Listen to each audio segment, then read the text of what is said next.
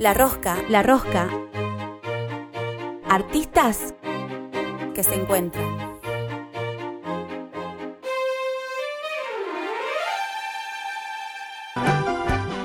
Seguimos en La Rosca y vamos ahora, vamos a nuestras primeras entrevistadas del, el- del segundo ciclo, sería del 2021 de La Rosca después de estas vacaciones. Eh, nuestra primera invitada que es una escritora que eh, muy prontamente va a estar aquí en Fisque Menuco y eh, mi compañera Lidia Salazar, la presento. Así es, Lucho. Estamos hoy en comunicación con Natalia Bericat. Ella es escritora, poeta, eh, forma parte del colectivo Somos Centelliantes, artista por el, aborto legal y de Hay Palabras alrededor de tu cuerpo. También ha integrado y ha generado poemas por Santiago Maldonado. Eh, y dentro de sus libros que, pudimos ahí encontrar, investigar de lo que ha escrito, seguramente Natalia nos va a contar un poquito más, está Deshilachada, que es un libro de poesías, Malparidas, que es la novela que viene a presentar aquí a Fisque Menuco mañana, miércoles 28 de julio. Eh, la vida es una misión secreta, la irrupción de la imagen, eh, que es sobre el indio Solari. Eh, Cadáver exquisito, una lectura desde eh, el presente, también otras de sus obras. Así que Natalia, estamos muy agradecidos eh, con tenerte aquí en La Rosca. Muy buenas noches, ¿cómo estás? Buenas noches para los tres, eh, muchas gracias por la invitación. Este, bueno, nos vemos muy prontito por ahí, así que bueno, muchas gracias a Roca por el recibimiento. Natalia, eh, queríamos saber un poco, bueno, sobre, sobre tu, tu, tu- camino, ¿no? Cómo iniciás en el mundo de, de la escritura, de la narración, de la poesía, cómo, cómo llega a vos la palabra de esta forma, así, para poder después escribirla, expresarla. Bueno, yo escribo, en realidad soy del género poesía desde hace mucho tiempo, escribo poesía desde muy chica. Eh, tuve mi infancia y mi adolescencia en los 80, 90, así que empecé escribiendo poesías en papeles de carta. Si hay alguien de mi generación por ahí se acordará de los papeles de carta y los diarios íntimos. Arranqué, ni bien me alfabeticé, empecé a escribir en esos, en esos lugares donde escribíamos cuando, cuando éramos niñas. Y bueno, eh, bueno, después pasó la adolescencia y ahora recién, este, de más grande, me animé a publicar. En el 2019 publiqué mi primer libro de poesía que se llama Deshilachada con Editorial Sudestada, que es uno de los primeros libros de la colección de poesía subversiva que salió mi libro junto con el de Juan Solá Esquelas. Y hoy ya tenemos 10 libros en la colección.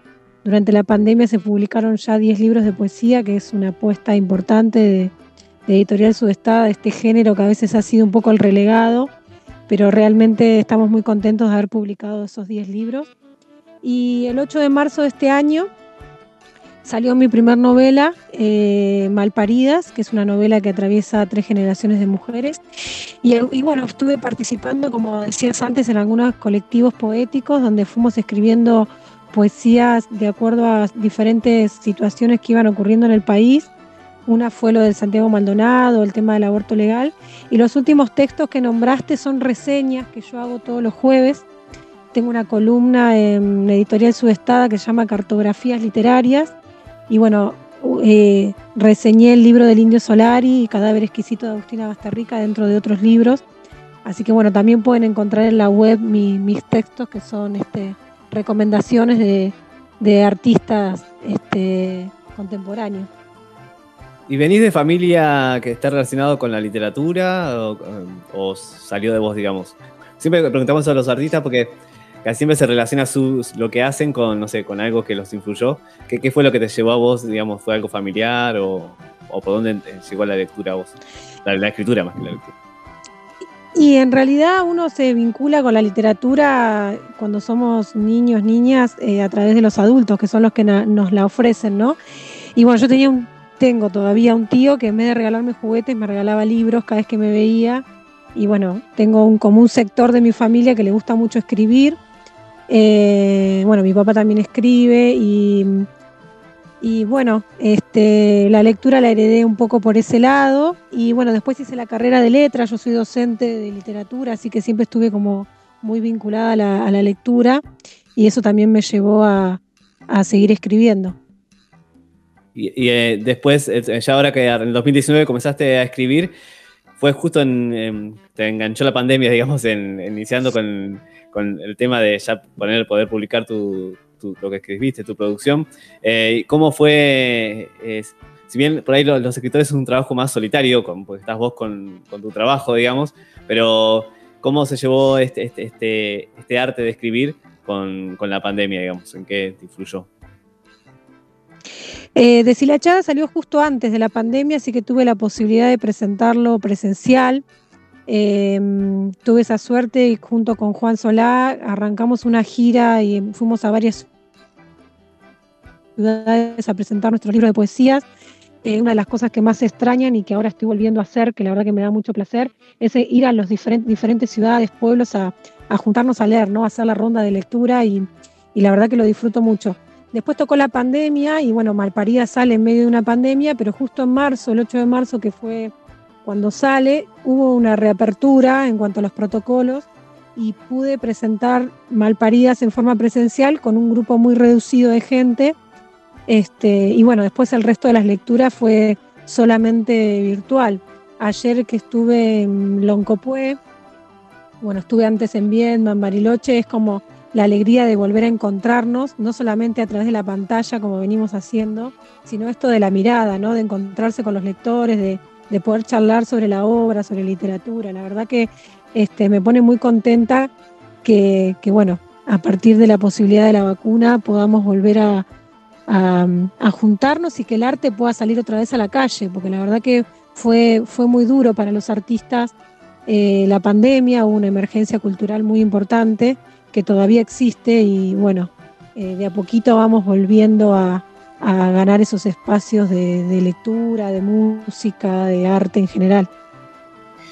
Natalia, eh, ¿cómo estás? Bueno, Cintia te habla. Em, ¿Cómo estás, Cintia? Bien, eh, escuchándote hablar respecto de, volver a encontrarte con los otros autores, de, volver a encontrarse para, para leer, ¿Cómo es trabajar desde, lo colectivo, digamos, en la escritura o a la hora de, no sé, de publicar? Vi que también formas parte de, la antología, ¿no? Que has publicado con otros, eh, con otros autores, ¿no? Tengo a mano por ahí sub, subversiva, ¿no? Esta antología poética es una recopilación de versos. Lo digo por eso y también por el trabajo colectivo al que apelás. Sí, me parece que en realidad uno escribe, eh, pero el trabajo más rico me parece que se da con otros, ¿no? Con otras. Eh, eh, la verdad que tenemos una satisfacción muy grande desde la colección de, poesía subversiva, porque los 10 primeros autores nos juntamos para armar esta, antología que salió hace una semana, hace muy poquito. Y, estoy en varios grupos, en la colectiva poética, por ejemplo, donde estamos muchos escritores, muchos poetas, y ante cualquier situación, bueno, cuando fue lo de Facundo, Castro, eh, bueno, ahora con Tehuel, ¿no? Eh, nos juntamos a escribir poesía y esas poesías las publicamos todos juntos, más allá de quién haya escrito cuál o, cuál verso, me parece que tiene mucha más fuerza. Y, bueno, yo desde mi trabajo, tanto de mi trabajo como docente como de la escritura, me gusta trabajar con otros, por eso me siento muy cómoda en la editorial a donde estoy, porque generalmente este, trabajamos juntos, este, tratamos de que de que más allá de los egos, ¿no? Porque estamos en un mundo artístico donde el ego a veces juega en contra, eh, me parece que está bueno compartir eh, con el otro.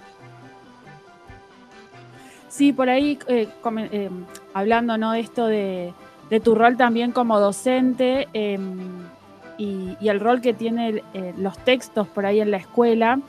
nosotros tuvimos la oportunidad hace un par de años que vino Juan Solá y se llevó, ¿no? Y muchos, muchos docentes de, letras y de otras áreas también trabajan con esos textos. La importancia, eh, yo veía también en esta colección ¿no? de poemas, em, la importancia eh, de, poder poner en palabras, pero con una palabra un poco más poética, más, eh, no sé, que, te acerca más em, muchas de las cuestiones sociales que, estamos atravesando ¿no? con esta realidad. Entonces, también es un rol sumamente importante de, los poetas, escritores, eh, poder como eh, ver esa realidad y ponerle como un tono más poético y también poder acercarlo a, la escuela media es lo más interesante. Tus textos también, eh, conozco docentes que, lo trabajan de esa forma. ¿Qué, qué, qué, qué te parece esto al respecto? Eh, porque es una llegada diferente, ¿no? Por ahí Sí. que otros libros. Sí, em, yo creo que una, una de las satisfacciones más grandes que, que tenemos lo- los escritores en general es el tema de poder entrar al aula, ¿no? Porque me parece que la literatura viene como a, a dar luz sobre varias situaciones donde a veces es difícil entrar, ¿no? Por, bueno, ayer, por ejemplo, hablábamos del tema de los femicidios, el tema de la ESI, y la literatura a veces nos ayuda. Yo lo conocí a Juan Solá dando clases de literatura y dando sus textos, y la verdad que es que mm, la función de la literatura en ese sentido es como, como muy poderosa, ¿no? Una, es como una herramienta para, para los jóvenes que puedan, que puedan este, apropiarse de esos textos y que los puedan compartir. Yo cada vez que veo un adolescente que está compartiendo texto, está compartiendo una poesía, la verdad que me, que me da mucha satisfacción. Y casi toda la colección, diría toda la colección o todos los escritores de la colección de poesía subversiva, tenemos todos esa idea, por algo se llama subversiva, ¿no? Tenemos esta idea de que, bueno, de que lo personal es político, de que lo social no está por fuera de la literatura. Entonces hay como una, hay como una un lineamiento en el buen sentido, ¿no? Este, que estamos todos como construyendo esta idea de lo colectivo y, y bueno, y salimos todos con, con esa, con esa idea. Está buenísimo. Sí, no, yo lo pensaba porque también siempre, como viste, la poesía en algún momento fue como bastante elitista. Entonces, esto Uh, viene, viene, viene a romper y, y está buenísimo que lo podamos trabajar en las escuelas, que los estudiantes eh, de todos los barrios, de todas las ciudades también tengan acceso a este tipo de Además, poesía. Los, los- los- los estudiantes de los secundarios adolescentes muchas veces, no todos, pero la mayoría están como más alejados de lo que es el libro como material de lectura, sino como se acercan más a una, a una lectura quizás rápida de la velocidad de las redes, digamos. Todo pasa y no se profundiza en nada. Que creo que, que haya escritores que puedan darle ese- esa, esa puerta abierta a los, a los estudiantes para que puedan entrar a ese mundo, ¿no? Sí, igualmente yo creo que los adolescentes leen mucho. A veces no lo hacen público, pero yo, yo me siempre encuentro que adentro de las mochilas siempre traen algún libro, siempre están leyendo. Leen muchísimo en formato digital. Claro. Quizás a nosotros nos cuesta un poco más, pero leen, leen bastante y comparten. Me doy cuenta cuando voy a las lecturas y me encuentro con, con no sé, pibes de 13, 14, 15, 17 años que, que por ahí han leído los libros. Y igualmente a mí me pasó cuando, dando clases, llevando Épica Urbana, que es uno de los textos que más trabajo en la escuela de Juan Solá, eh, que los chicos tuvieron la posibilidad de comprar el libro y la verdad que están chochos con el libro, ¿no? A veces el formato libro, formato papel, les cuesta por una cuestión de económica, ¿no? Que a veces los chicos no pueden comprar los libros. Este, así que es importante que ya sea una fotocopia, yo estoy a favor de que los PDF circulen, me parece genial eso, que, que circule la literatura. Este, a veces los chicos no tienen para la fotocopia, no tienen para el libro, y, y está bueno cuando, cuando un docente viene y les acerca el libro, se lo prestan, se lo van pasando, o encuentran la manera de comprarlo, porque muchas veces lo que hemos hecho, bueno, negociamos precio, ¿no? Con las editoriales, bueno, a ver cuánto nos hacen precio por tal o cual libro, y los chicos andan en el, con su libro chochos, ¿no? Sintiéndole el olorcito a papel nuevo que, que a todos nos gusta, que no es lo mismo que leer desde, la- desde el celu. Claro, encima del celu que nos entretiene, o sea, nos distrae del, de la- como que no puedes concentrarte en la lectura como si fuera el, el libro que es Claro. el formato digital es hay que acostumbrarse. Creo que debe ser igual en que nosotros somos más viejos y Sí, también. y con respecto a Malparidas, ¿por dónde viene esta, esta novela que ahora nos vas a presentar aquí en Fisque? Esta novela, en realidad, yo no había escrito narrativa, siempre escribía poesía y hice una clínica. Una clínica es cuando otra persona, un escritor, te acompaña en el proceso de escritura, se llama clínica de escritura. Eh, hice una clínica de escritura con Juan Carrá, que es un escritor que aparte de ser amigo, tiene mucha experiencia eh, en los talleres. Yo ya venía con una idea, eh, así como Deshilachada es un texto bastante autobiográfico y que atraviesa más el yo, se podría decir, de la poesía. Eh, mi intención con Malparidas era trabajar lo generacional y había muchas historias por contar y la poesía no me alcanzaba. Y yo creía que la narrativa era como el género que a mí me iba a ayudar a, a contar la historia de estas tres generaciones de mujeres. Y bueno, fue un trabajo largo porque mm, más de la mitad de la novela eh, transcurre en un tiempo histórico que yo no viví. La novela arranca en los 50 y termina en los 90. Este, así que hasta, hasta que yo no nací, no, no, tanto el vocabulario como los hechos históricos, siempre me gustó la historia, estudié historia también, pero, mm, pero me necesitaba investigar, ¿no? Eh, así que bueno, fue un trabajo largo, la novela está dividida en tres partes, cada parte tiene el nombre de estas mujeres, la primera parte se llama Josefina, la segunda Eva y la tercera Victoria, y en cada una está, hay un trasfondo histórico-político que va como modificando la vida cotidiana de estas mujeres y de esta familia. Eh, así que bueno, creo que yo me, quedé como muy contenta con, el producto final de cómo quedó la novela, porque creo que, pude lograr esa unión de esas tres partes y, creo que la novela era el mejor formato para llevarlo adelante. Fue tu primera novela, eh, digamos, producida entonces por vos. Sí, sí, es mi primera novela. Ahora estoy escribiendo otra, pero es mi primera novela escrita y publicada. O sea, este, sí, es la primera novela que, que escribí y por eso siempre recomiendo a alguien que está escribiendo una novela o otro texto acercarse a otros escritores que tengan más experiencia para, para acompañar este proceso, porque inclusive hasta los mejores escritores de siempre tienen esta mirada de, de otro, de otra que, que, te ayuda, porque hay cosas que a veces uno no se da cuenta o, o el otro punto de vista sirve mucho en el trabajo de escritura y, y cómo construir los narradores y cómo construir las escenas, así que bueno, fue un trabajo la verdad que, que lo disfruté mucho, mucho. La mayoría de la novela la escribí en plena pandemia, o sea, fue esto que vos decías de lo solitario, ¿no? Este, trabajando en mi casa, dando clases virtuales, aprovechaba los tiempos libres para, escribir. Eh, la terminé de escribir en diciembre y del año pasado y, y, yo tenía muchas ganas de que salga el 8 de marzo, el Día de la Mujer. Y bueno, se vio la posibilidad y el 8 de marzo ya estaba en la calle, así que muy contenta. Eh, y esta es, la, esta es la novela que nos vas a venir a presentar mañana en el Teatro La Estación. Eh, bueno, le contamos también a la audiencia, a quienes nos están escuchando, que eh, es una actividad que va a llevar adelante su estada Fisque aquí en la ciudad, de la mano de Vero Ramírez, que bueno, ella, Vero también hace recomendaciones literarias aquí para La Rosca. y que aparte de bueno, la lectura de algunas partes de la novela, también va a haber música, va a estar acompañando algo trío, que es un grupo de, chicas eh, que, tocan música y varios instrumentos, eh, y también Cristian Lagos Garrido, que es otro músico aquí reconocido.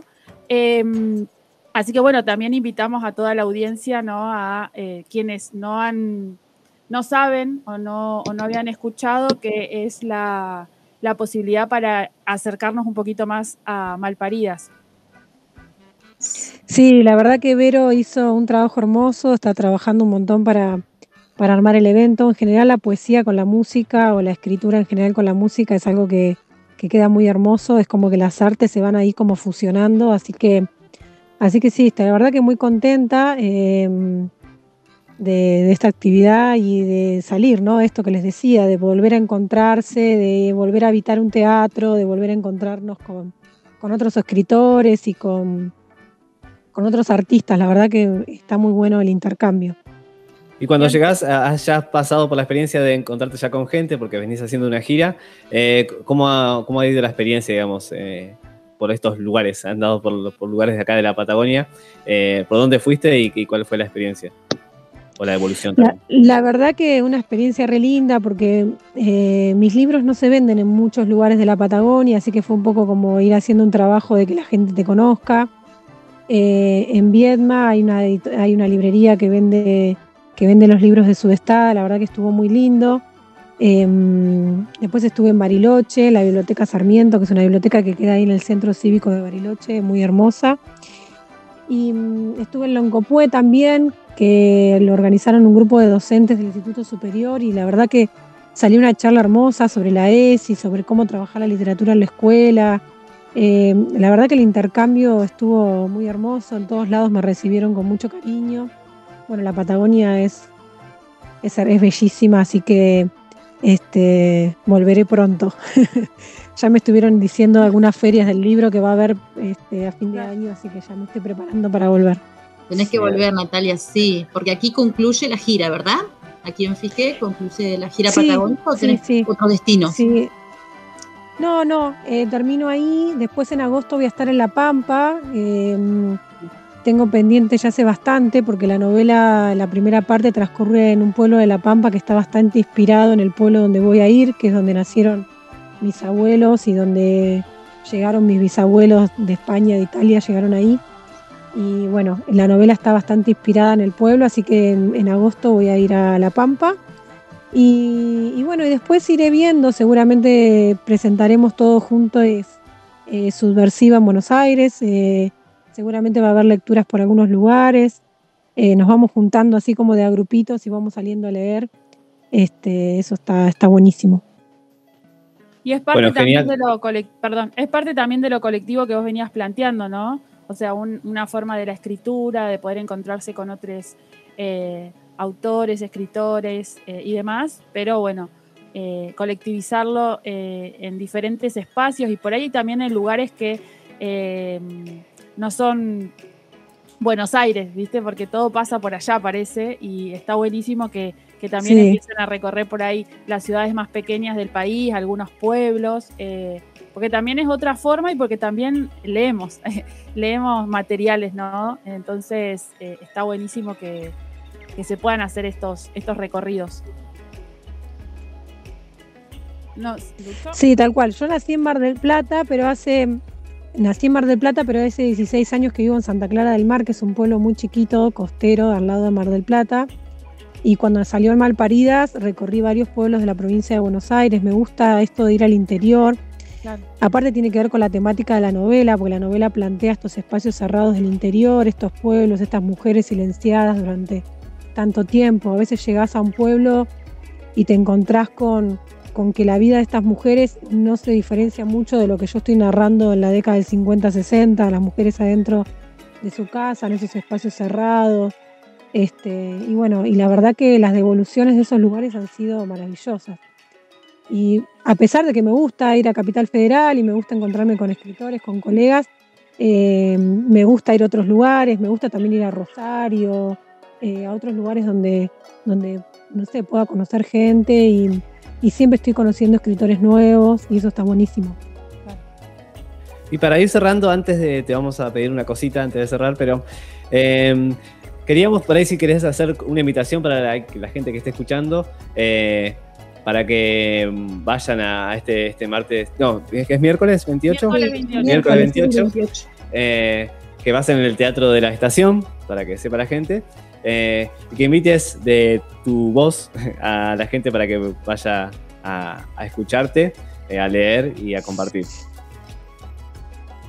Bueno, bueno, los, las y les invito a que el miércoles 28 se acerquen al Teatro de la Estación a a juntarnos, a escuchar música, a leer poesía, a, charlar.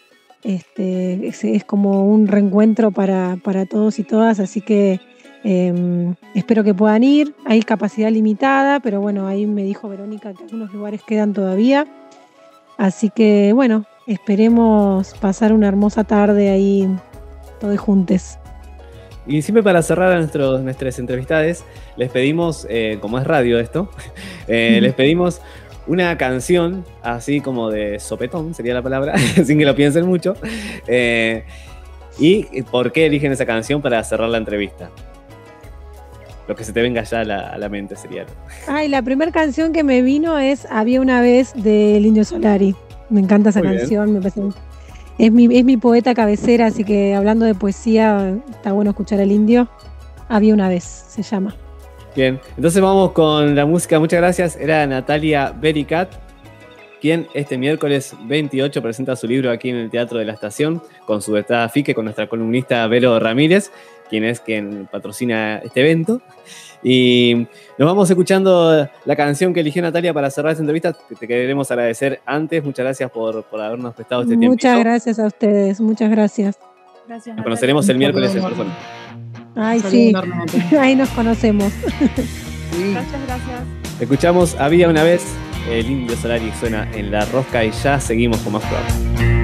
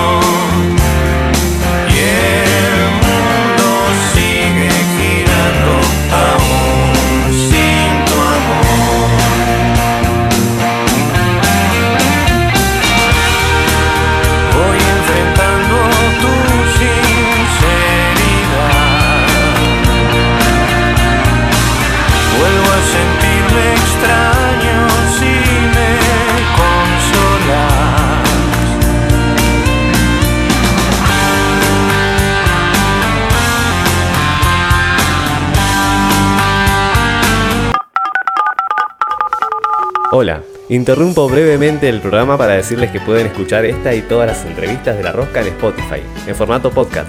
Estamos como La Rosca Radio. En resumen, esta intervención es para decirles que nos sigan en Spotify y que compartan los podcasts para que también nos sigan sus contactos y los contactos de sus contactos y así. Listo, fin de la interrupción. Sigan escuchando, saluditos. Como La Rosca Radio estamos, ¿eh?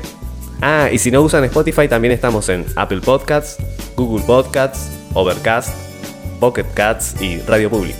Ahora sí, sigan escuchando.